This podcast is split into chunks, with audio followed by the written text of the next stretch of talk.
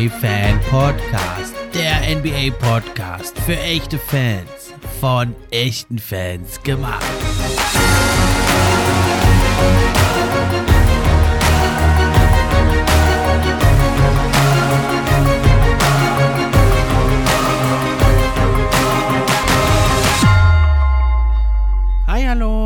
Herzlich willkommen zur Episode 102 vom NBA Fan Podcast. Ich bin wie immer euer Gastgeber, der Steffen, und auch heute freue ich mich über jeden, der mit dabei ist.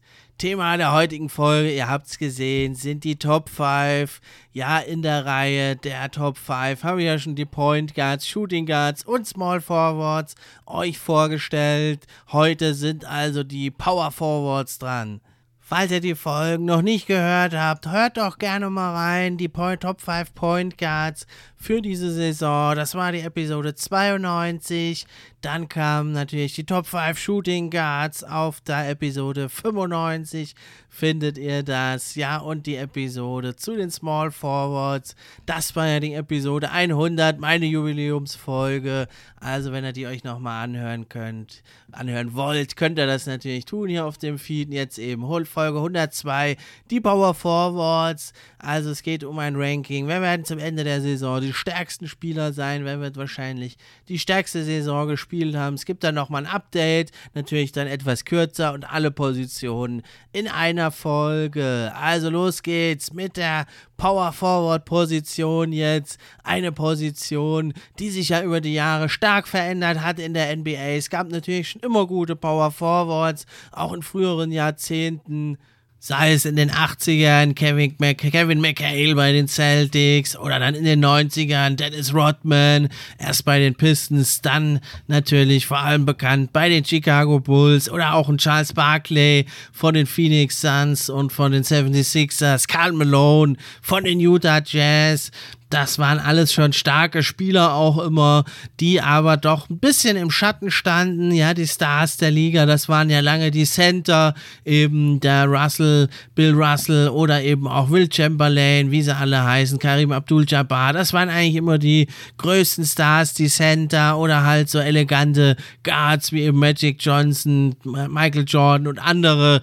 Und dann aber in den Nullerjahren kam es zu einer Revolution. Die Power Forwards haben ihr Spiel verändert. Wenn man es mal ein bisschen vereinfacht bezeichnet, waren das früher eigentlich ein bisschen kleinere Center, die aber ähnlich gespielt haben, nah am Korb, starke, bullige Spieler oft. Ja, dann natürlich ein bisschen spritziger, schneller, aber eben doch, ja, noch nicht so stark abgegrenzt vom Center. Und dann, ja, in dieser Ära wirklich die goldene Ära der Power Forwards, würde ich sagen, in den Nullerjahren, Kevin Garnett, Dirk Nowitzki, Tim Duncan, die haben eben den Power Forward nochmal das Spiel auf eine neue Ebene gebracht, haben das das Spiel verändert und so ist der moderne Power Forward entstanden, der also auch ein wichtiger Spieler ist, der also doch äh, hier und da mal den Ball bringen soll, der schnell ist, athletisch ist, der in der Defense switchen kann, da auch mal gegen die Small Forwards oder Guards rausswitchen kann, besser als ein Center, weil er eben schneller ist, agiler, unterwegs und aber auch oft Spieler eben in der modernen NBA, die also auch von draußen scoren können, also idealerweise aus der Dreier-Range, wie es ein Dirk Nowitzki gemacht hat, oder eben aus der Midrange, wie es ein Kevin Garnett gemacht haben, oder auch in der Corner. Also da ist ein wirklich anspruchsvolles Anspruchsprofil mittlerweile, was da verlangt wird von einem modernen Power Forward. Und das ist wirklich wieder eine heute, äh, auch in der heutigen Zeit, würde ich sagen, eine der am stärksten besetzten Positionen in der NBA, Power Forward und ja, Small Forward oder Guard, könnte man jetzt drüber streiten. Definitiv haben wir aber ein paar echt echte Kracher hier in der Liste heute und daher wünsche ich euch viel Spaß mit der neuen Episode. Bevor es losgeht, aber nochmal kurz die Info. Ab sofort könnt ihr den NBA Fan Podcast auch unterstützen. Zum einen über Steady HQ, die Links sind in der Beschreibung. Oder aber eben auch, wenn ihr die Posts über Social Media kommentiert, teilt und liked, wenn ihr euren Freunden davon erzählt. Und schließlich könnt ihr auch noch eine gute Bewertung schreiben. Das hilft mir dann auch, höher in den Rankings zu erscheinen. Und da würde ich mich sehr drüber freuen, wenn es euch gefällt gefällt, wenn ihr euch ein bisschen die Zeit nehmt, das Projekt hier zu supporten. Und das geht also am besten, wenn ihr den Podcast kostenlos, wie auch auf allen anderen Plattformen, bei Apple Podcast hört. Dann erscheint das also für mich in den wichtigen Apple Podcast Charts. Würde mich sehr freuen ja, wie ich mir hier die Gedanken gemacht habe zu meinem Ranking von den Power Forwards. Ich kam relativ schnell auf eine Top 3, auch eine Top 4. Dahinter dann aber um Platz 5 war ein ziemliches Hauen und Stechen. Und äh, da sind eigentlich sechs Spieler, die wirklich in Betracht kommen um Platz 5. Und dahinter wollte ich noch ein paar Spieler, aber auch Honorable Mentions geben, die da auf dem Level hinten dran sind, die jetzt noch nicht hier reinkommen. Das ist also zum einen ist es hier, den ich nennen will, ist es also Paolo Banquero. Für ihn kommt das noch zu früh. Er spielt zwar eine fantastische Saison, der Rookie. Er legt ja unglaubliche 21,8 Punkte auf pro Spiel, 3,8 Assists und das bei ordentlichen Quoten, außer jetzt von der Dreier-Range. Aber bei ihm ist es so natürlich, da ist die Effektivität noch nicht gegeben bei Banquero und auch die Defense natürlich ist noch nicht gut genug. Aber es ist einer, der auf jeden Fall mal in den nächsten Jahren da reinstoßen würde. Er ist ja erst 19 Jahre alt und er liegt ungefähr auf einem Level mit jemandem, den will ich ja auch noch nennen. Das ist Kyle Kuzma. Ja, der von den Lakers ja wegging, jetzt bei den Washington Wizards halt so ein bisschen unterm Radar fährt, spielt aber auch eine solide Saison. 20,3 Punkte, 7,7 Rebounds. Auch bei ihm allerdings nicht die beste Effektivität. Ja, das True Shooting ist äh, bei Banquero mit 55 Prozent. Ja, ist er also 2 Prozent unterm Ligaschnitt und Kuzma mit 55,3 Prozent fast identisch, also auch unterm Ligaschnitt. Und man muss sagen, beide auch effektiv, defensiv, ja, kein Faktor, kein Plusfaktor. Und da muss man sagen, das ist ein bisschen schade bei Kyle Kuzma, der vor einigen Jahren noch bei den Lakers durch eine ziemlich gute Defense, also er war kein elitärer Defender, aber schon ein überdurchschnittlicher bis guter Defender. Das ist er jetzt nicht mehr und deswegen hat er hier in den Top 5 Ranking leider auch nichts zu suchen. Zwei weitere Honorable Mentions sind zum einen Julius Randle, der 27-jährige Power Forward der Knicks, der ist schon etwas effizienter mit 57,8%. True Shooting liegt er da knapp über dem Ligaschnitt, aber er hat nicht mehr den Impact wie vor ein paar Jahren noch. Die Counting Sets, die sehen zwar gut aus, 21,3 Punkte, 8,4 Rebounds, 3,4 Assists, aber vor zwei Jahren, da sah das ja ganz anders aus. In der besten Saison des Julius Randle, da legte er ja 24 Punkte auf, 6 Assists und sogar 10,2 Rebounds, alles Karrierebestwerte die er jetzt bislang nicht mehr erreicht hat. Und bei ihm kommt eben noch dazu, dass er ebenfalls kein guter Defender ist. Sogar würde ich sagen, noch schle etwas schlechter als Kuzma und äh, Paolo Banquero, der Rookie. Und dann auch noch ein Honorable Mention, der es jetzt nicht geschafft hat hier, ist Evan Mobley, der also noch ein etwas höheres True Shooting hat, sogar mit 59 Prozent. Bei ihm liegt es allerdings daran, ja, dass er eben offensiv noch etwas limitiert ist, natürlich auch eine etwas kleinere kleinere Rolle jetzt hat in den starken Team der Cavaliers mit den äh, starken Guards Garland und Mitchell, die natürlich viele, viele Würfe nehmen und Mobley zum einen bleiben dann vor allem Pick and Rolls, Rim Runners, aber das macht er sehr, sehr gut, sehr, sehr effizient, etwas über dem Ligaschnitt, aber natürlich fehlt da so ein bisschen die Vielseitigkeit, die eigene Shot Creation, aber er ist ja noch ultra jung, er ist erst 20 Jahre, das kann er alles noch entwickeln, auch den Dreier sollte er vielleicht irgendwann nochmal äh, an den Start bringen, dass er den einigermaßen solide trifft. Aber eben die Paradedisziplin des Evan Mobley ist ja die Defense und erzählt er jetzt schon zu den besten Verteidigern der Liga. Ja, aufgrund eben seiner ja etwas limitierten offensiven Fähigkeiten, äh, die sicher noch kommen werden. Ganz gar keine Frage. Das wird sich noch entwickeln bei ihm. Da mache ich mir überhaupt keine Sorgen. Nächste Saison oder jetzt im Laufe der Saison werden wir da sicher schon eine Verbesserung sehen, offensiv offensiv, aber defensiv, da macht er seine Sache richtig, richtig gut. In der Rim Defense, da ist es so, sechs Fuß weg vom Korb, da treffen die Gegner gegen ihn 6,6 Prozent schlechter ihre Abschlüsse als gegen den Durchschnittsverteidiger. Da ist er im 77. Perzentil. Er ist relativ vielseitig schon. Er ist schon ein richtig starker Defender. Das kann man wirklich sagen und das sieht man eben auch daran, wen er verteidigt. Das sind natürlich vor allem die Power Forwards zu 35 Prozent, aber eben auch Center kann er verteidigen, Small Forwards verteidigt er zu 20 Prozent und selbst gegen Guards kannst du den mal switchen. Also ein Mann der Zukunft, jetzt diese Saison mit 15 Punkten, 9,2 Rebounds, da knabbert er also schon wirklich am Double-Double, 1,4 Blocks auch pro Spiel. Und vor allem muss man wirklich sagen, sein defensives Box plus Minus mit 1,8 ist schon durch durchaus richtig gut. Und wenn man das Defensive Crafted plus minus nimmt, da werden ganz viele defensive Statistiken zusammengerechnet. Da liegt er nach Crafted NBA sogar im 88. Perzentil der Liga richtig stark. Aber eben, ja, er knabbert so an dem Level der nächsten, die jetzt kommen. Und da ist es eben ein Hauen und Stechen. Da sehe ich ihn noch ein Stückchen hinten dran, den Mobley. Denn auf der nächsten Ebene, da haben wir also etliche Kandidaten, die sich um den fünften Spot hier, den letzten Platz in meiner Top 5 streiten. Zum einen in Carl Anthony Towns von den Minnesota Timberwolves. Der war eigentlich bisher immer ein Center, aber jetzt äh, seit äh, Beginn eben der, der Ankunft von Rudy Gobert spielt er eigentlich Power Forward. Deswegen ist er hier bei den Power Forwards dabei mit zum ersten Mal. Dann Laurie Markkanen, jetzt Utah Jazz, spielt eine fantastische Saison. Zion Williamson von den New Orleans Pelicans, die Naturgewalt, der unglaubliche Kraftmann, der trotzdem eine krasse Sprungkraft hat. Und und Jeremy Grant, jetzt bei den Portland Trailblazers, spielt eine ganz, ganz starke Saison. Und auch Domantas Sabonis von den Sacramento Kings. Das sind die fünf Kandidaten für den letzten Spot in meinem Top 5 Ranking der Power Forwards.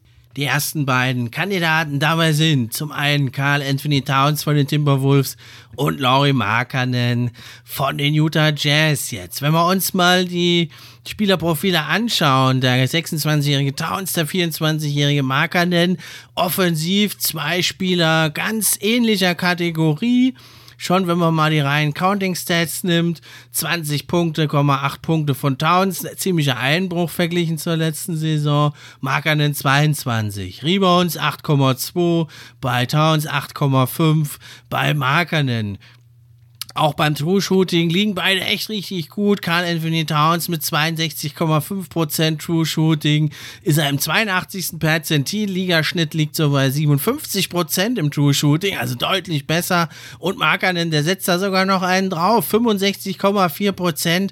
Da ist er im 89. Perzentil, also richtig stark. Und beim True Shooting, da werden eben die Field Goals, die Dreier und die Freiwürfe dazu gezählt. Im Unterschied zu den Effective Field Goals da sind die Freiwürfe nicht dabei. Ne? Und dann werden die schwierigeren Würfe, die Dreier, werden ein bisschen höher gewichtet. Ja, also das sind beide richtig gut. Es sind beides auch keine klassischen Big Men, die nur am Korb abschließen. Beide sind auch Shooter von draußen. Und das sieht man eben in der Volume auch. Also Carl Anthony Towns, der nimmt 5,6 Dreier pro Spiel. Seine Percentage ist ziemlich runtergegangen. Er trifft nur 32,5. Das sind satte 8,5 Prozent weniger als letzte Saison. Das erklärt ändert sich also auch, dass seine Field Goal Percentage und auch also sein True Shooting eben runtergegangen ist. Ja, das sieht bei Markanen deutlich besser aus. Der hat ein True Shooting von 52,8%, etwas höher, aber eben vor allem die Dreier 6,4 pro Spiel nimmt er, trifft 2,7 davon, sind 41,3%. Bei den Freiwürfen sieht es ganz ähnlich aus. Da hat Towns ein bisschen mehr, die er zieht oder auch mehr Prozente.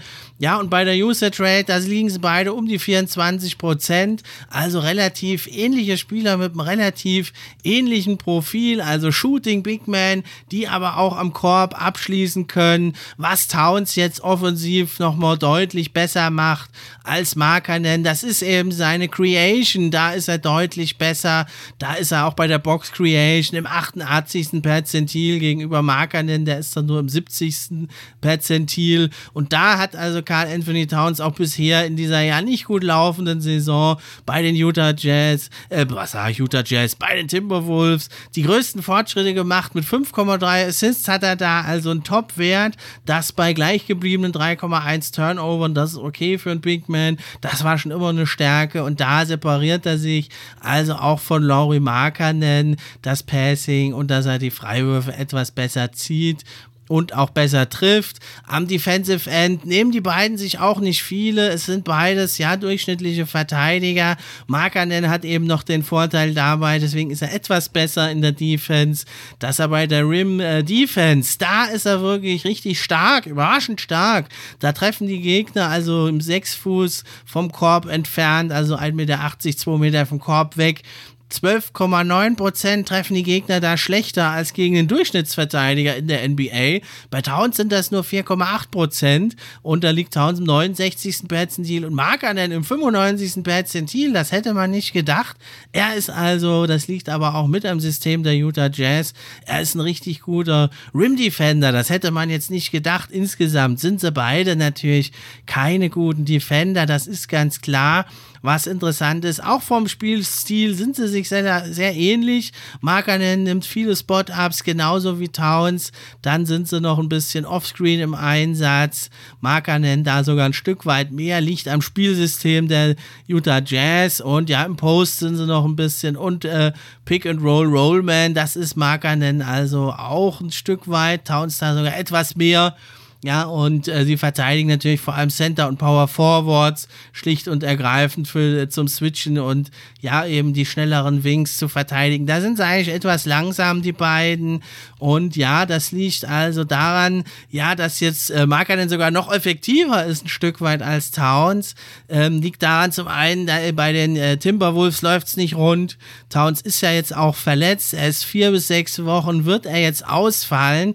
Darum wird er auch hier den Cut nicht schaffen schaffen, weil also äh, Markanen hat bisher alle 26 Spiele gemacht, wird weiter auch sicher spielen. Und Towns, der hat erst schon 21 Spiele gemacht, der fällt noch vier bis sechs Wochen aus. Da wird er mindestens 20 Spiele verpassen, eher noch ein bisschen mehr. Und dann kommt er, also muss er gucken, dass er auf 50, 55 Spiele kommt. Und das ist dann hier für dieses Regular Season Ranking ein bisschen zu wenig, deswegen ist Towns hier raus. Und eben der Fit mit Gobert hat sich bisher leider noch nicht erhofft, so ausgewirkt, wie man es gedacht hat bei den Utah Jazz. Ha, ja, die alten Probleme tauchen jetzt wieder auf bei den Timberwolves.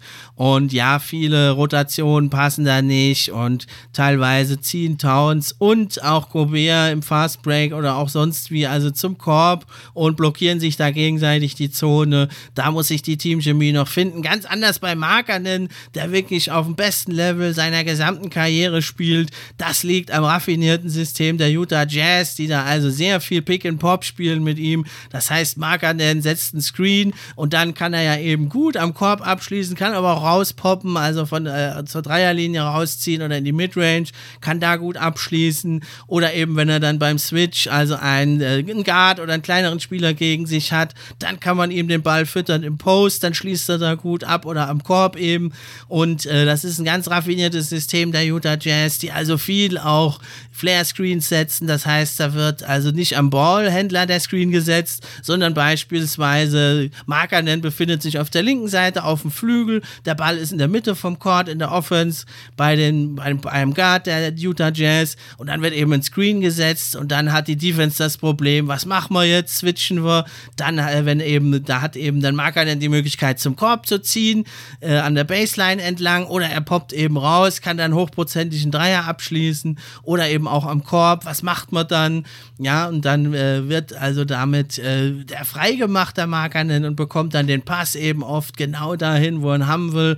Und deswegen wirklich spielt er ganz fantastisch. Warum er aber auch den Cut nicht schafft, ist, ja, die Utah Jazz, die sind ja brandheiß in die Saison gekommen, haben uns total überrascht, haben ja die ersten Spiele Spiele, da standen sie 10 zu, 10 zu 3 oder 10 zu 4 standen sie. und seitdem stammen sie aber nur noch 4 zu 9 jetzt. Ja, also der Zahn ist so ein bisschen gezogen. Mike Conley ist auch verletzt jetzt und da ist davon auszugehen, dass das wirklich das höchste Niveau ist von Markern eher, dass er ein bisschen droppt. Warum? Ja, weil die Jazz doch wahrscheinlich dann letzten Endes jetzt doch in Richtung Tanking gehen und dann äh, werden viele Spieler getradet, vielleicht Markanen selber, dann wird er bei einem anderen Team spielen, wo, was, wo der Spielstil dann nicht mehr so auf ihn zugeschnitten ist und dann wird er nicht mehr so effektiv, weil jetzt ist alles genau für ihn ausgelegt. Er hat gute Mitspieler, sind alles keine Top-Spieler bei den Jazz, aber alles gute, solide Spieler, viele auch ordentliche Ballhändler, er durchaus auch. Er ist jetzt nicht der Top-Creator, aber er kann halt hier und da mal den Ball bringen und da ist es oft so bei den Jazz, wer den Rebound holt, der pusht das Tempo und alle rennen vor und das wird in einem anderen Team eben nicht mehr alles so auf ihn zugeschnitten sein. Wenn er getradet wird, wird er eine kleinere Rolle spielen, seine Stats werden abnehmen oder er wird dann eben der letzte Überbleibsel sein bei den Jazz. Alle anderen werden weggetradet und dann kann sich die Defense viel mehr noch auf ihn konzentrieren. Dann wird Sexton mit ihm spielen, der auch nicht so der allerbeste Assistgeber ist und das braucht Markanen eben Leute, die ihn füttern. Alleine kann er zwar hier und da auch mal kreieren, aber er braucht Leute, die ihn in Szene setzen und daher wird er wahrscheinlich ein Stück weit runtergehen. Deswegen wird er also genauso wie Towns, letzte Saison Towns, noch im All-NBA Third Team, einer der 15 besten Spieler. Ich will den auch gar nicht abschreiben. Vielleicht kommt er zurück, spielt alles perfekt, ist nicht mehr verletzt. Dann könnte er vielleicht hier den Cut noch schaffen, aber dann müsste es optimal für ihn laufen. Und so denke ich, sowohl für Towns als auch für Markanen wird es nicht reichen, hier den Cut zu machen. Denn wir haben noch eine ganze Reihe guter Spieler vorne dran. Zum einen Jeremy Grant, der wirklich die beste Saison seiner Karriere spielt, auch von der Produktion her. Etwas überraschend, sogar mehr als er jemals bei den Detroit Pistons. Da war er der Center-Spieler, da war, hat sich alles auf ihn fokussiert. Selbst da hat er nicht so viel gepunktet wie jetzt bei den Portland Trail Blazers als zweite, dritte Option. Das ist seine ideale Rolle, die er jetzt endlich gefunden hat. In Denver war seine Rolle zu klein, bei den Pistons war sie als Go-To-Guy etwas zu groß und jetzt als zweite, dritte Option Position, da ist er ideal, da macht er 23 Punkte, da trifft er äh, 46,1 Prozent Dreier, zieht 6,7 Freiwürfe, so viel wie noch nie, trifft die leider mit 77,8 Prozent, überraschend schlecht. Die letzten Jahre lag er da weit über 80 Prozent, aber was ihn eben auch noch stark macht, das ist seine Defense. Die defensiven Statistiken geben das zwar noch nicht ganz her. Das liegt zum einen daran, dass er eben äh, in der Defense der Portland Trailblazers, die ja furios gestartet ist, die auch ein gutes Scheme hat, aber die jetzt doch ein bisschen abgefallen ist. Da muss er sehr viele Löcher stopfen und das äh, kostet ihn dann natürlich Effizienz, wenn er immer wieder hier und da dann äh, mehrere Rollen ausfüllen muss, äh, Fehler der, Geg der Mitspieler ausbügeln muss. Das ist dann schwierig. Und äh, ja, aus der Two-Point-Range, da trifft er eigentlich überraschend schlecht, die Dreier gut wie nie, äh, aber die Freiwürfe und die Two-Point-Range nicht ganz so gut. Deswegen hat er ein True Shooting von 61,5 Prozent, also 4,5 Prozent über dem Ligaschnitt, liegt zwar etwas unter dem von Markanen, aber eben da er da eine ganz andere Rolle hat, ist das richtig gut, äußerst effizient, da als zweiter, dritter Shot Creator und das schlägt sich eben auch in den Werten wirklich nieder. Und man muss sagen, er ist halt wirklich mehr noch als Markanen, der eben ein spezielles Skillset hat, ein sehr gutes, wichtiges Skillset, aber ein sehr spezielles. Und da ist Jeremy Grant eigentlich viel vielseitig einsetzbar. Den kannst du eigentlich in jedem Line-Up aufs Feld stellen, als Power Forward, Small Forward, zur Not mal ein bisschen auf Center, da wird er dann überpowered, aber ja, der ist einfach ein Glue-Guy, den kannst du immer bringen. Und das macht ihn in meinen Augen zu einem etwas wertvolleren Spieler sogar noch als Marker nennen. Und auch defensiv ist eigentlich Jeremy Grant aufgrund seiner Vielseitigkeit da deutlich besser. Bisher die Werte sehen es eher so auf einem Level, die beiden.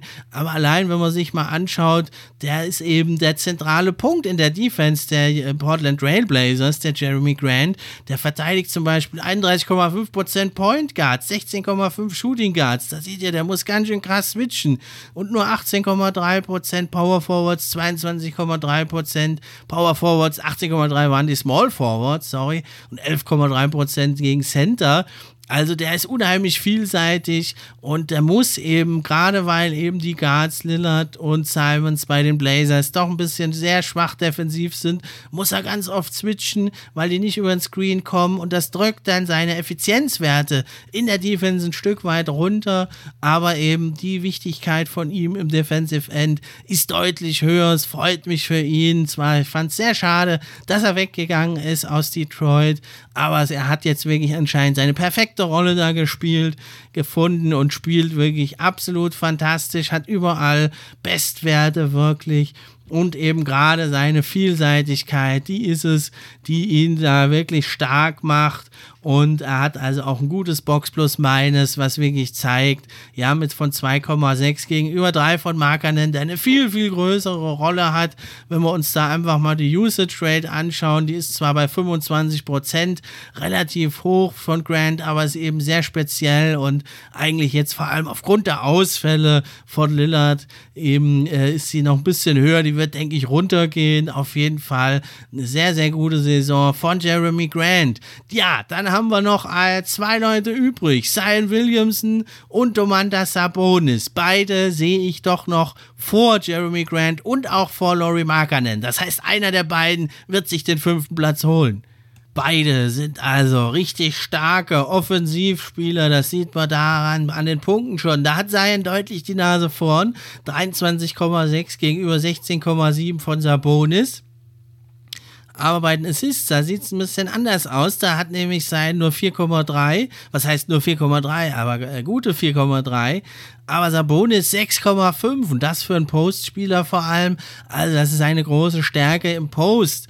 Ja, und auch bei der Effizienz in der Offensive, da hat Sabonis mit seinem True Shooting von 66,7% die Nase noch mal knapp vor sein, der mit 63,6% auch super gut dasteht, im 86. Perzentil, aber Sabonis eben im 92. Perzentil richtig krass und das, obwohl beide nicht so eine gute Shot Quality haben haben. Sie nehmen also oft contestete Würfe nah am Korb zwar, aber eben im Post und am Korb. Da sind sie beide wirklich im äh, unteren Drittel der NBA anzulegen aber sie ziehen unheimlich viele Freiwürfe. Die Free Throw Rate, also die Freiwürfe im Verhältnis zu den Field Goal Attempts, ist bei seinen bei 47,8 Prozent im 93. Perzentil. Aber auch hier hat Sabonis überraschend mit 55 Prozent im 97. Perzentil die Nase vorn. Ebenso beim Offensive Rebounding ist er etwas besser. Aber wenn man jetzt sich mal anguckt, wie werden die denn eingesetzt, die Spieler, dann sieht man, dass doch die Shot Creation und das, äh, also nicht das Playmaking, aber die Shot Creation von Zion doch nochmal auf einem anderen Level ist, ist ganz klar. Denn ein großer Teil von seiner Possessions, da ist er nämlich in der Isolation, also wirklich dreimal so viel wie Sabonis und auch der Pick-and-Roll-Ballhändler, das ist Sabonis eigentlich überhaupt nicht. Das macht Zion auch einiges und im Post, da sind sie natürlich zu Hause. Und aber Sabonis wird doch noch mal eine ganze Ecke mehr als eben Rollman eingesetzt. Das wird sein gar nicht so viel eingesetzt. Ja, und Sabonis, der cuttet eben viel zum Korb, ist Rollman und äh, ist also kaum äh, in der ISO zu, da mal äh, zu Hause. Das ist eher ganz im Notfall. Handoffs äh, macht auch sein Williamson viele. Also man sieht, sein Williamson ist viel mehr der Ballhändler, der selber kreiert. Und das ist natürlich nochmal eine ganz andere Qualität. Sabonis braucht doch da Leute, die ihn in Szene setzen. Und deswegen ist er trotz der höheren Effizienz und äh, also doch der höheren Freiwurfquoten, die er da zieht, das trägt ja eben bei zur Effizienz, muss man sagen, ist er natürlich doch nicht so ein Shot Creator, wie es sein Williamson ist. Deswegen hat er in der Offensive hier knapp äh, die Nase vorn. Aber anders sieht es natürlich aus, wenn man sich die Defense anguckt. Ja, bei den Deflections, da ist er noch ganz gut aber sonst geht es ziemlich runter, wenn man also die Defensive Rebound Quality sich mal anschaut. Das ist also eine Statistik, die wertet eben, wie, wie gut der Spieler da eben beiträgt zum Defensive Rebounding. Und da ist Zion 82, 68. Perzentil ganz okay, ja. Gerade noch so im oberen Drittel mit dabei, aber da ist also, äh, macht äh, Domantas Sabonis niemand was vor. Defensive Rebounding seine ganz große Stärke. Da ist er im 99. Perzentil. Besser geht's gar nicht. Ja, und wenn man sich also auch die Rim Defense anschaut, da ist zum einen Sabonis viel häufiger, also bei 48,3 der Shot Attempts, die auf den, Korb, äh, auf den Korb genommen werden, wenn er da ist, die contestet er bei den Kings. Bei Zion, der spielt natürlich eine andere Rolle, hat auch andere Spieler mit Valanciunas nochmal neben sich. Der ist ja der Rim, die Haupt-Rim Defender.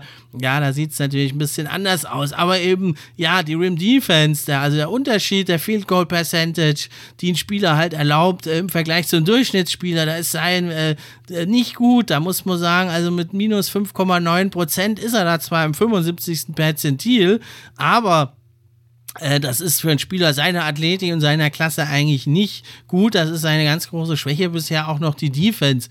Ganz anders sieht es aus bei Sabonis, der einer der besten Rim Defender der Liga ist. Er geht da weniger auf Blocks, muss man ja auch nicht unbedingt. Sieht zwar geil aus, aber wenn der Ball dann im Publikum ist und der Gegner hat noch Zeit, einen Angriff zu laufen, was bringt's dir? Ja, wichtiger ist das Contesten der Würfe und da macht Sabonis keiner was vor.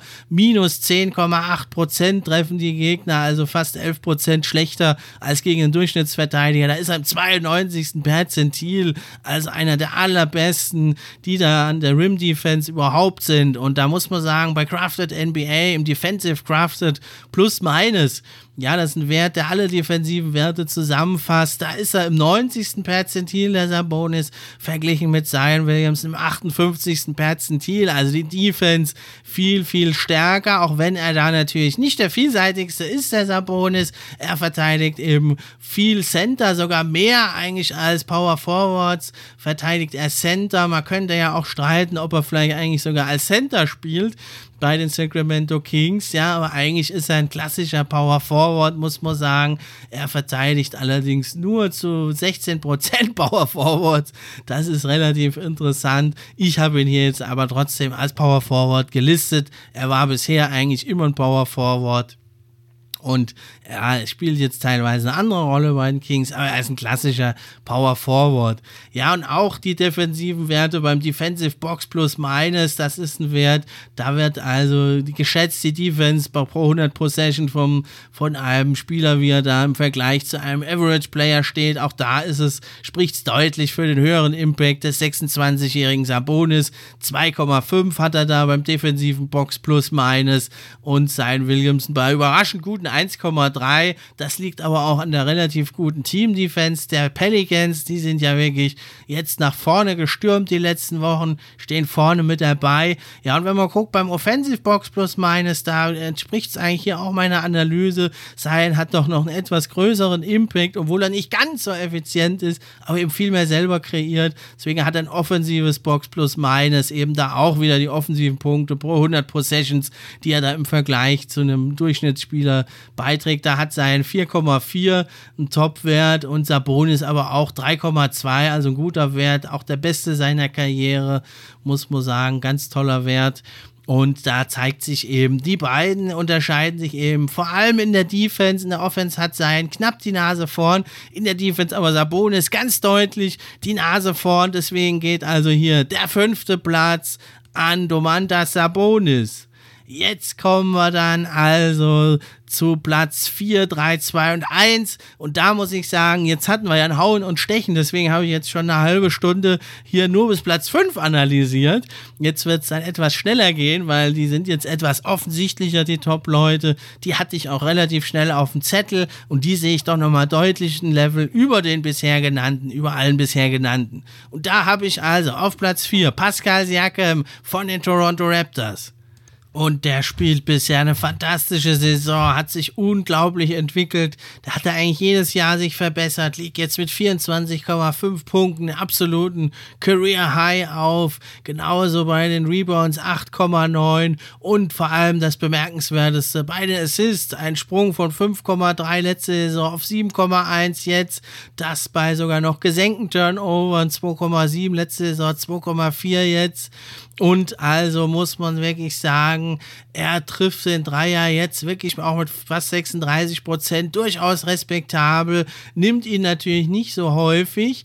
aber er zieht viele Freiwürfe, 44,1% seiner Field Goal Attempts enden in Freiwürfen, da ist er im 89. Perzentil. Er ist wirklich jetzt ein vielseitiger Ballhändler in der Offense, auch im Offensive Rebounding zählt er zum oberen Drittel der NBA.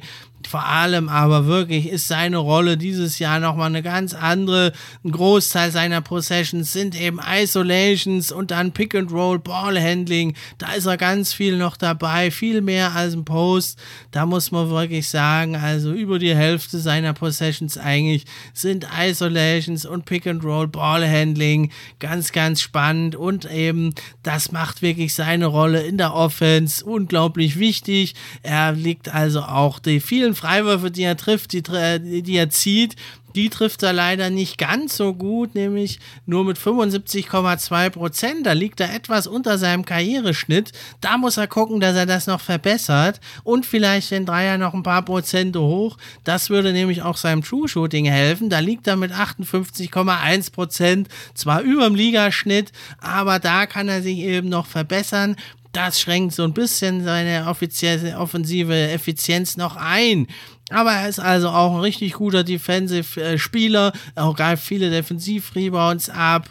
Er ist sehr, sehr vielseitig einsetzbar in der Defense. Das sieht man vor allem, wenn man guckt, wen verteidigt er denn eigentlich. Das sind zwar zu 27,5 Prozent, vor allem die Power Forwards, aber auch zu 25 Prozent Small Forwards, fast 20 Prozent Shooting Guards, 10 Prozent Point Guards und sogar zu 18 Prozent sind das Center. Also er ist unglaublich viel einsetzbar in der Defensive. Allerdings, da seine offensive Last jetzt doch immer größer wird, muss man sagen, da ist seine Usage Rate mit 28,7% so hoch wie nie. Natürlich jetzt mit verbessertem Ballhandling und trotzdem äh, geringen Turnovern. Aber das geht bisher so ein bisschen auf Lasten seiner Defense, die schon mal besser war.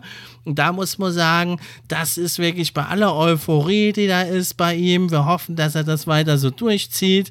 Ich bin da sehr optimistisch, aber das unterscheidet ihn noch von meinem Platz 3. Das ist nämlich Kevin Durant. Für den gilt genau das Ähnliche. Der spielt eine ganz ähnliche Rolle. Der hat die identische Anzahl von Isolation Plays. Der ist etwas weniger Pick-and-Roll-Ball-Händler, hat dafür ein paar mehr Offscreens, in denen er eingesetzt wird, cuttet auch ab und zu mal zum Korb. Eben Kevin Durant, der macht das Ganze aber noch mal eine ganze Ecke effizienter. Wenn man mal schaut, Siaka mit seinem True Shooting von 58,1 Prozent, der wird da richtig in Schatten gestellt nochmal von Kevin Durant. Der hat 66,2 Prozent, also mal 8 Prozent mehr liegt da im 91. Perzentil, der alte Mann, müsste man schon fast sagen, aber da straft er uns Lügen.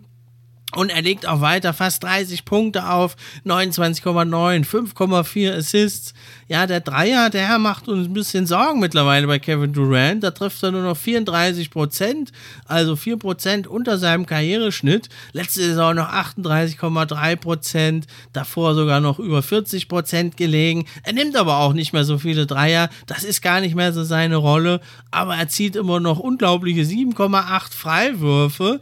Also wirklich äh, genau genauso viel wie Siakam, der trifft die aber nur mit 75 Prozent und Kevin Durant, der macht da eben mal geschmeidige 91,8 Prozent.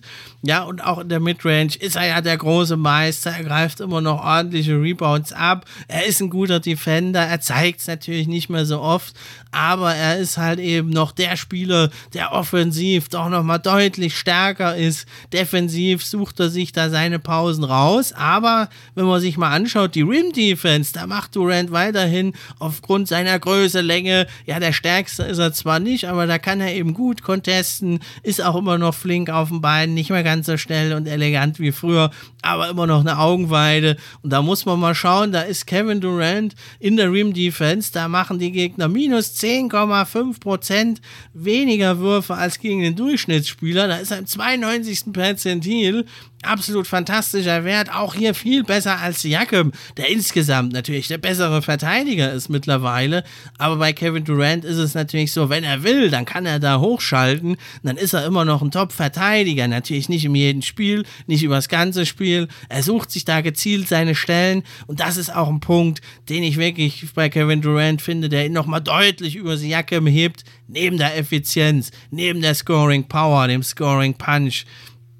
Muss man sagen, das ist wirklich dieser IQ. Er weiß ganz genau, wie lenke ich das Spiel, wann greife ich an, wann halte ich mich zurück. Jetzt läuft mal der heiß, da überlasse ich dem das mal. Das ist eben hier die Weisheit des Alters. Ja, mit 33 ist er natürlich ein junger Mann noch, aber in NBA-Zahlen, wenn man jetzt nicht gerade LeBron James ist oder so, ist das schon ein fortgeschrittenes Alter. Was auch toll ist, ist, dass er wirklich fit ist bisher die Saison. Wir hoffen, dass es so bleibt. Und das ist wirklich ganz fantastisch. Und darum ist Kevin Durant einfach die Nummer drei. Man könnte sogar drüber streiten, warum ist er nicht die Nummer zwei? Das ist eine ganz knappe Kiste, wirklich. Wer ist die drei? Wer ist die zwei? Da habe ich mich jetzt aber, ja, noch mit Vorbehalt, ich sag's euch ganz ehrlich, habe ich mich aber jetzt für Anthony Davis entschieden. Ja, warum mit Vorbehalt? Zum einen, wir wissen es ja, die Vorgeschichte von Anthony Davis, die letzten Jahre oder eigentlich die ganze Karriere immer wieder mal von Verletzungen geschüttelt. Diese Saison hat er jetzt schon wieder vier Spiele verpasst, zuletzt mit Grippe. Ja, letzte Saison nur 40 Spiele gemacht, die Saison davor 36, davor 62 und in seiner letzten Saison bei den Pelicans 18, 19 sogar nur 56. Also das zieht sich wirklich über die letzten Jahre bei ihm durch. Ja, ich bin jetzt allerdings, ja, eben äh, mit dem Vorbehalt, dass er fit bleibt, gebe ich ihm hier den zweiten Platz, weil was er wirklich jetzt die letzten Spiele abgerissen hat, das ist ganz fantastisch. Und da muss man wirklich sagen, wenn er gesund bleibt, das wollen wir ja hoffen, das ist ein großes Fragezeichen bei Anthony Davis, aber auch bei Kevin Durant kann es mal eine Verletzung geben. Und dann ist Pascal Siakam der lachende Dritte und steht plötzlich auf Platz 2 ja, Siakam und Durant sind ja vom Spielertyp relativ ähnliche Spieler, haben wir jetzt gesehen. Anthony Davis ist natürlich ein völlig anderer Spieler. Das sehen wir uns auch, wenn wir seine Possessions angucken. Er hat ja also ganz wenige Isolations. Er ist auch so gut wie nie ein Pick-and-Roll-Ballhändler. Er ist zu einem ganz großen Teil seine häufigsten offensiven Possessions. Die sind also, da ist er der Rollman, also er setzt einen Screen, rollt zum Korb. Dann äh, sein zweiter großer Pluspunkt ist er im Post, aber er cuttet wechselt auch gerne mal jetzt wieder zum Korb, hat seine alte Geschwindigkeit ein Stück weit zurückgefunden und hat also natürlich eine ganz andere Rolle. Er braucht Spieler, die ihn in Szene setzen. Aber man muss wirklich sagen, seine Effizienz, die ist fantastisch. 65,6% beim True Shooting, gleich auf eigentlich mit Kevin Durant. Er zieht äh, sogar etwas mehr Freiwürfe, 42,1% seiner Field Goal Attempts resultieren in Freiwürfen, die er nicht ganz so hochprozentig trifft wie Kevin Durant, aber mit 83,2% auch richtig, richtig gut. Und das ist wirklich also ein Top-Wert für Anthony Davis und sogar kratzt da an seinem Karrierebestwert. Ja, die Schwäche bei ihm natürlich ganz klar ist der Wurf von draußen. Da steht er wieder nur bei 33 Prozent, nachdem er im letzten Jahr ja bei katastrophalen 18,6 Prozent lag. Absolut einer der allerschlechtesten Jump-Shooter war. Aber er hat uns eben wieder gezeigt, ja, sein True Shooting, das ist wirklich ein Karrierebestwert bei ihm mit deutlichem Unterschied. Er hat eine hohe Usage Rate. Und er ist wirklich ein Biest. In den letzten Spielen hat er die 40, 50 Punkte Spiele rausgehauen, wie nicht, sodass er jetzt insgesamt in der Saison auch richtig gut dasteht. Im Punkteschnitt muss man sagen, ist er nur ganz, ganz knapp hinter Kevin Durant, da hat er 27,3 Punkte. Bei den Rebounds führt Anthony Davis im Moment sogar die Liga an mit 12,3 Rebounds, 9 Defensive, 3,3 Offensive. Er ist auch mit den Blocks mit 2,3 Blocks genau in seinem Karriereschnitt echt gut mit dabei.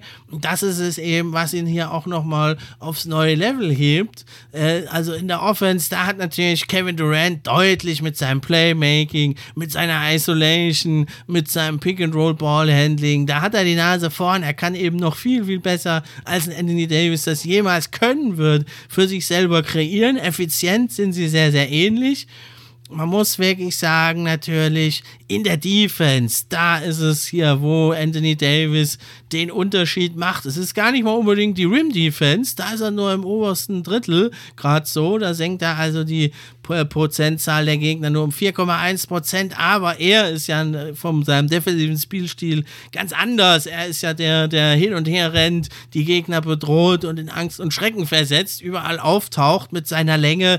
Da Deflections nach der nämlich 3,4 pro 36 Minuten ist er im 90. Perzentil. Kein Vergleich zu Kevin Durant, der ist am untersten Drittel.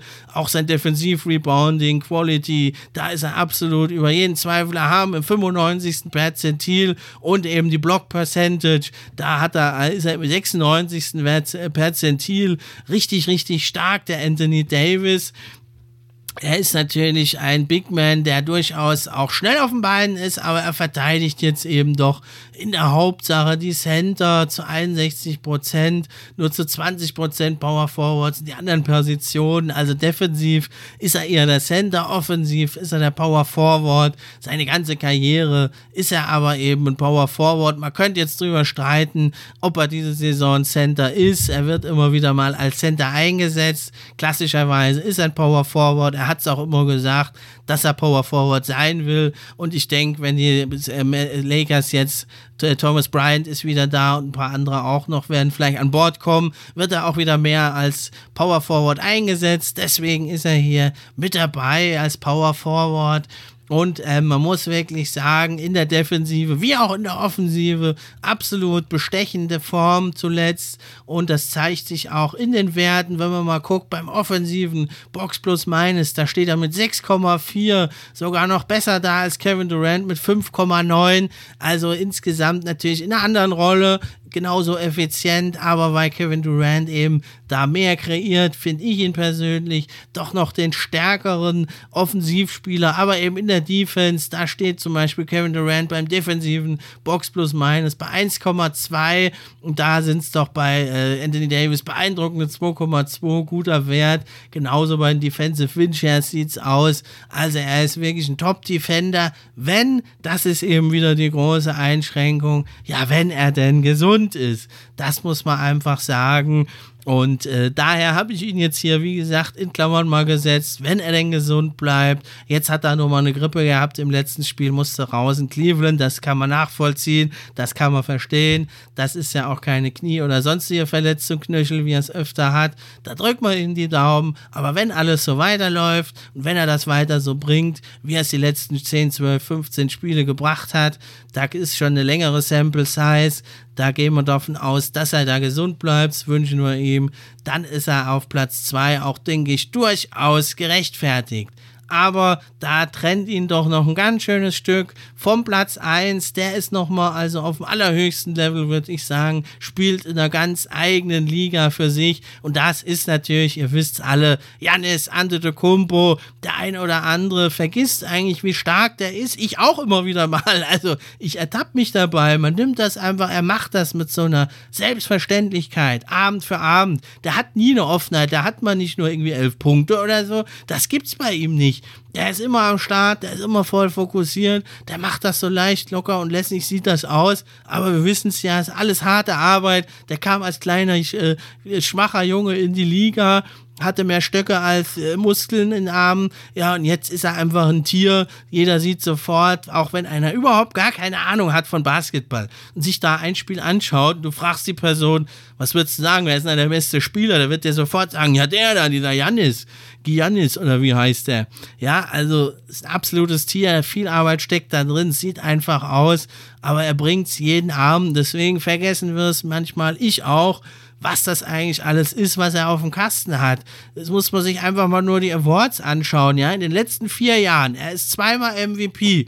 Da kannst du sogar noch streiten, ob er nicht einmal mindestens noch mehr hätte MVP werden sollen. Aber die Wählermüdigkeit, die hat ihn da abgehalten. Die Leute wollen nicht dreimal denselben wählen. Dann ist er Champion, Finals MVP und Defensive Player of the Year. Alles in den letzten vier Jahren.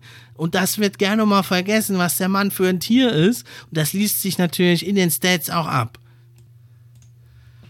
Ja, so legt er mit 31,9 Punkten, also Nummer dreieinhalb mehr auf als Anthony Davis. Career High, mehr als in seinen beiden MVP-Saisons. Er hat 11,3 Rebounds, ähnlich viel wie in seinen MVP-Saisons. 5,5 Assists, mehr als in jeder Saison äh, fast zuvor. Also er hatte schon mal 5-8, 5-9, aber ähnlich auch wieder wie in seiner MVP-Saison. Er zieht so viele Freiwürfe wie noch nie. 12,3 nämlich. Deutlich mehr als in seiner MVP-Saison. Allerdings trifft er sie erst äh, diese Saison. Das ist etwas besorgniserregend. Nur mit 62 Prozent. Gab auch schon wieder hier und da Tumulte wegen seiner langen Zeit, die er sich da nimmt. Er liegt da auch unter, also 8 Prozent unter seinem Schnitt. Äh, und das führt eben dazu, dass er von der True, vom True Shooting nur bei 59,1 Prozent, in Anführungszeichen nur bei 59,1 Prozent liegt, im 63. Perzentil, da also deutlich hinter Davis steht, da hat er 65 Prozent, ist im 8, 89. Perzentil, aber das liegt natürlich daran auch, zum Beispiel, dass eben Janis da äh, durch die Abwesenheit von Middleton ziemlich auf sich allein gestellt war. Was mir auch gut gefällt bei Janis ist, in der Midrange hat er sich deutlich verbessert. Um den Korb herum hat er eine Vielzahl an Möglichkeiten zu scoren. Der Dreier wird nicht mehr sein Freund, da ist er sogar nur bei 23,8 Prozent, nimmt aber auch nur noch 3,3, so viele wie seit, oder so wenige wie seit 2019 nicht mehr. Das geht also in die richtige Richtung. Da gibt er sich so die richtige Richtung vor. Und man sieht das auch, also seine Usage ist mit 39,6 Prozent so hoch wie noch nie, also 4 Prozent höher als letzte Saison oder 7 Prozent höher als vor zwei Jahren. Was aber wirklich Janis doch nochmal deutlich stärker kann als eben Anthony Davis. Neben den Freiwürfen ziehen, da zieht nämlich Janis äh, 57,1% seiner Field Goal Attempts resultieren in Freiwürfe. Da ist er einsam und allein an der Ligaspitze, eben mal 15% mehr als Davis. Ja, trifft sie allerdings nicht ganz so gut. Aber eben, was er da kreiert noch, der Jannisen, das als Power Forward und eigentlich die Main Scoring Option seines Teams und sein Team vermisste jetzt also auch noch den zweitbesten Scorer im Team Middleton. Da muss man sagen, bei der Box Creation, das ist ein äh, pro 100 äh, äh, Schätzung der Zahl von Open Shots, die er für seine Teammates kreiert. Also da kreiert er 10,5 ist da der Wert und er liegt im 96. Perzentil, absolut fantastisch fantastischer Wert. Also sein Passer-Rating ist wirklich viel besser als das von Anthony Davis zum Beispiel. Da liegt ja an diesem 76. Perzentil. Ja, also das ist so ja, eine Schätz, ein Schätzwert äh, des Player-Passings. Da werden also Assists zu Loads verglichen, zur Load-Ratio, zu den Turnovern. Das ist eine ganz komplizierte Formel und dann kann man relativ gut, aber ich finde es ein sehr valider Wert, um die Qualität eines Spielers in Sachen Passing zu messen. Und da liegt Janis eben im 76. Perzentil für ein Power Forward, der viel den Ball hat, der viel selber scored, absolut absolut fantastisch. Anthony Davis ja auch kein schlechter Passer, liegt da im 37. Perzentil, also Janis ja im oberen Viertel und Anthony Davis im unteren Drittel. Das ist wirklich nochmal ein Unterschied. Das macht Janis, obwohl er etwas ineffektiver ist, das muss man auch schauen, ob Davis diese absolut bestechende, unstoppbare Form ist. Da hat ja wirklich alles abgeräumt. Ich denke, das wird ein bisschen auch runtergehen bei Anthony Davis. Bei Janis wird es vielleicht noch hochgehen, ne, dass Janis so über 60 kommt. Bei Anthony Davis, dass vielleicht auf 63, 64 Prozent runtergeht, dass sie sich da annähern. Nichtsdestotrotz ist Janis für mich doch nochmal etwas bessere Offensivspieler und genauso sieht es auch aus in der Defense. Da geht er deutlich weniger auf Deflections, da ist er nur im 40. Perzentil. Beim Defensive Rebounding ist er ja nochmal eine Ecke besser als eben Anthony Davis, aber vor allem bei der entscheidenden, wichtigen Rim Defense. Da ist er der König der Liga, da innerhalb von sechs Fuß am Korb äh, treffen die Gegner gegen ihn 16,6, was fast 17 Prozent äh, schlechter als gegen den Durchschnittsspieler. Da ist er im 99. Perzentil, ja, also viermal, äh, viermal besser als Anthony Davis, 4,1 Prozent liegt er da im 67. Perzentil, auch gut. Der geht aber eben mehr auf die Blocks, der Anthony Davis. Und da finde ich, ist es doch, also die Rim Defense deutlich wichtiger eigentlich als die paar Blocks, die es da gibt pro Spiel. Ja, auch die Vielseitigkeit ist bei Janis etwas besser. Deswegen ist er für mich der bessere Defensivspieler. Ja, beim Defensive Box Plus Minus äh, kann man das auch ablesen. Da hat Janis einen Wert von 2,7 und Anthony Davis 2,2. Da kann man das relativ gut ablesen, wie ich finde, dass es doch Janis nochmal eine Ecke besser ist. Ja, also auf sehr, sehr hohem Niveau. Nichts gegen Anthony Davis. Der macht das auch ganz fantastisch. Und wenn man sich anguckt bei den Defensive Win Shares, da liegen die Da liegen die noch näher zusammen, die beiden. Da ist es also, eigentlich sind sie fast gleich auf. Ja, es ist nochmal eine andere Metrik, die da zugrunde gelegt wird. Aber insgesamt eben, auch wenn man guckt, wen verteidigen die Spieler, welche Rolle hat der Spieler in der Defense, da ist Janis eben doch auch nochmal ein Stück vielseitiger.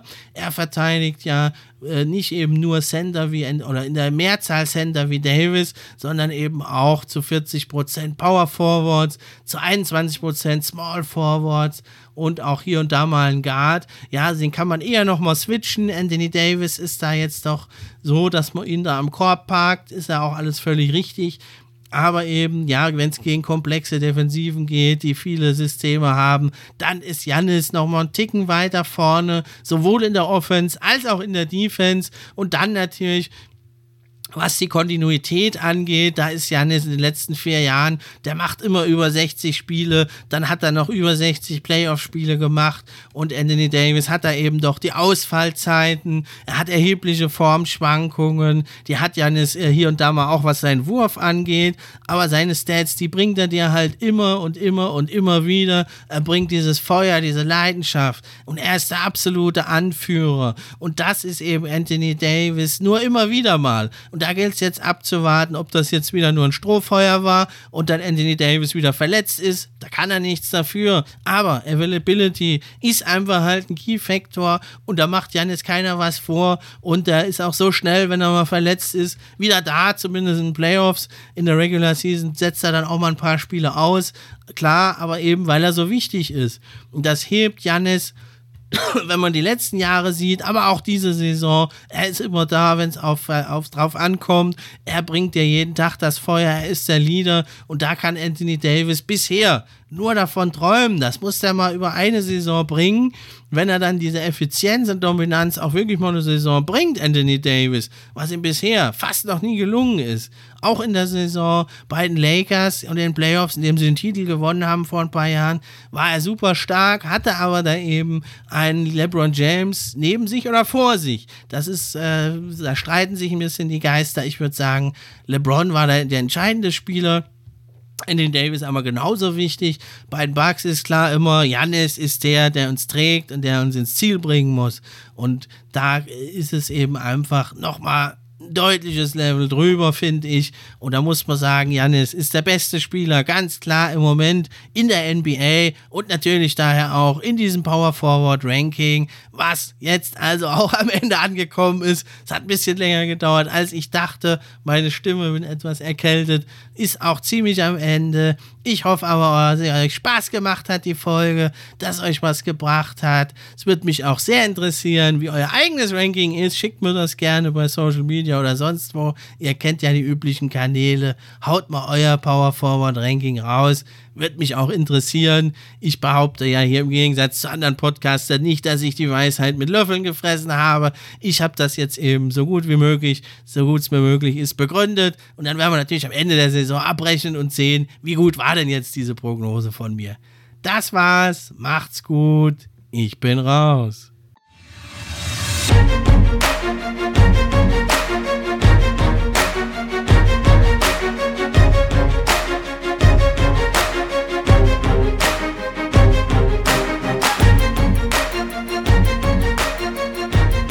Fan Podcast. Der NBA Podcast für echte Fans. Von echten Fans gemacht.